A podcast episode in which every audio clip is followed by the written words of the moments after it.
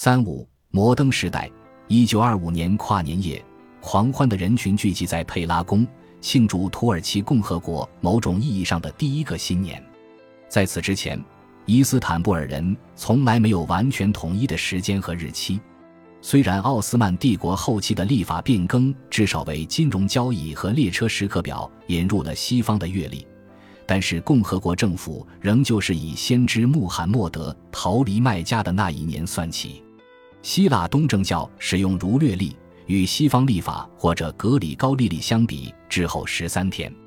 犹太人还在严格遵循着农历，虔诚的穆斯林则继续根据日出日落和宣礼计时。旅游指南收录了各种令人费解的表格。用来解释如何把奥斯曼帝国的日期和时间换算成更为常见的国际历法。一九二零年的《布勒旅游指南》说明如下：举个例子，假定我们想知道八月二十二日这一天土耳其历法的六点四十五分所对应的西方时间，我们可以查询：先沿着数字六开头的那一行和标明八月二十二日的那一列，找到行列相交的那一格数字十二点四十七分。再在这个数字上加四十五分钟，就得出了我们想要的答案：十二比九十二，即一点三十二分。也就是说，八月二十二日这一天，土耳其历法的六点四十五分对应西方历法的一点三十二分。土耳其历法由于日出时刻的变化，每一天时间的计算都是不同的。不少旅行者发觉，他们即使算对了小时，也不得不从头再来。协约国占领期间。旅行者乘坐东方快车抵达伊斯坦布尔时，可能会发现，当地报纸印刷的日期比他离开巴黎那一天还早了半个世纪。一九二六年一月一日，土耳其历史终于揭开了新的一页，彩带临风招展，瓶塞砰砰爆开。土耳其人不仅迎来了新一年，而且迈入了新时代。严格按照法律意义来说，这是所有伊斯坦布尔人第一次达成共识。一致认可午夜的概念，奥斯曼帝国建造的老钟塔改用了西方历法，边远地区也迅速兴建新钟塔，鼓励当地人相应的调整他们的时间观念。多年后，当土耳其人回首共和国建立之初的这段日子时，时间转换看起来就像一个深奥的隐喻，象征着穆斯塔法凯莫尔政府发起的变革。一九六二年。著名作家艾哈迈德·哈姆迪坦皮纳在他内容宽泛的小说《时间管理学会》里，戏谑地仿效了这种对计时的痴迷。小说通过讲述一个过分热情的官僚机构向运行太慢或太快的时钟征收罚款，谴责了那些无法跟上新世界脚步的人以及太过超前的人。新时钟和新日历只是长篇系列改革的一部分。一九二二年，穆罕默德六世出逃。哈里发制度却继续维持着，直至一九二四年三月，大国民议会投票决定彻底废除这一宗教圣制。麦吉德二世本是穆罕默德之后哈里发的继任者。大国民议会决议下达后，他和他的家人被送到郊区火车站，安排乘坐东方快车匆匆离开去了瑞士。麦吉德二世是伊斯兰教全球领袖的声明突然停发。伊斯坦布尔随之也不再是伊斯兰世界的中心。共和国政府通过禁止麦吉德的子孙后代进入土耳其，更加强调了这一点。这条针对麦吉德男性继承人的官方禁令执行了半个世纪。哈里发统治的结束，在世界各地引发的回响不绝于耳。他在虔诚的穆斯林之中激起了民愤。虔诚的穆斯林民众认为，哈里发肩负神主。世俗的力量不可以打破哈里发的职权。然而，无论是神圣还是世俗，土耳其改革的势头压倒了一切。一九二五年，土耳其公民的着装开始向现代化靠拢，所有男子被要求必须戴欧式礼帽，不能再戴帝国末期流行的红色费兹帽。小男孩可以向不服从规定的人投掷石头，想尽办法打掉老顽固头顶破旧的费兹帽。但因为规定不涉及其他服饰元素，所以一段时间后，你可以在街上看见头戴礼帽的穆斯林男人仍然穿着帝国时代宽松下垂的灯笼裤。一九二六年，新的民事法典以瑞士的法律为基础，取代了帝国包括沙里亚伊斯兰教法，基督教的教会法、犹太教祭司决策、皇家法令和部落习俗在内的复杂的法律体系。同年，共和国政府正式许可人们在公共场合饮酒，而且禁止牛车进入伊斯坦布尔的街道。一九二八年，伊斯兰教被废除了国教地位，拉丁字母取代阿拉伯字母被引入土耳其语的书面写作。伊斯坦布尔全城用回旋漂亮的阿拉伯体书写的路标都被摘了下来，换上了对大多数当地穆斯林来说完全陌生的标识。那个年代广受欢迎的照片是黑板前的总统穆斯塔法·凯莫尔正在指导新国家的写作和拼写。这些变化一般统称为革命。与许多革命分子一样，凯末尔主义者开始也是改革者。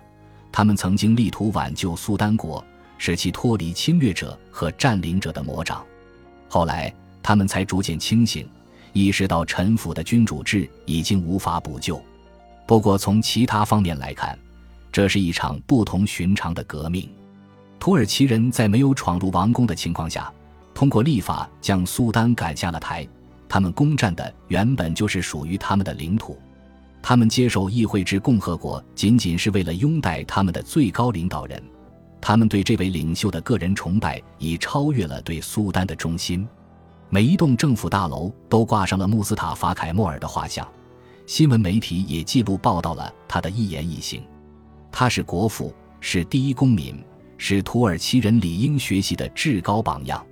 他经历过短暂的婚姻，虽说在担任总统的漫长岁月里，他无暇顾及儿女私情，没有第一夫人，也没有亲生骨肉，但是他认养了七个孩子。人们至今仍对他完整的养子名单，而不是那些受他保护和资助的人争论不休。名单上年轻女性占了大多数，她们雄心勃勃，能力出众，堪称土耳其新女性的典范。这些特质似乎打动了总统，他凭借深邃的蓝眼睛和超凡的性格魅力，成为全世界最迷人的国家元首。他是那个年代最常出现在各大国际杂志封面的领导人。他的穿着总是时髦整洁，他习惯深夜饮酒。而且无时无刻不在与人交谈，这让他声名远播。人们认为他就像是不知疲倦的变形金刚，用尽各种方法把古老且神秘莫测的帝国拽进了二十世纪。现在，政府不再强迫私营企业公开悬挂他的画像，但是许多店主和餐馆老板还是会把穆斯塔法·凯莫尔的照片印在泳衣或舞池上。他们以这种幽默的方式向这位革命发起人致敬。这场革命绵延不绝，持续了近百年，而且似乎仍在继续。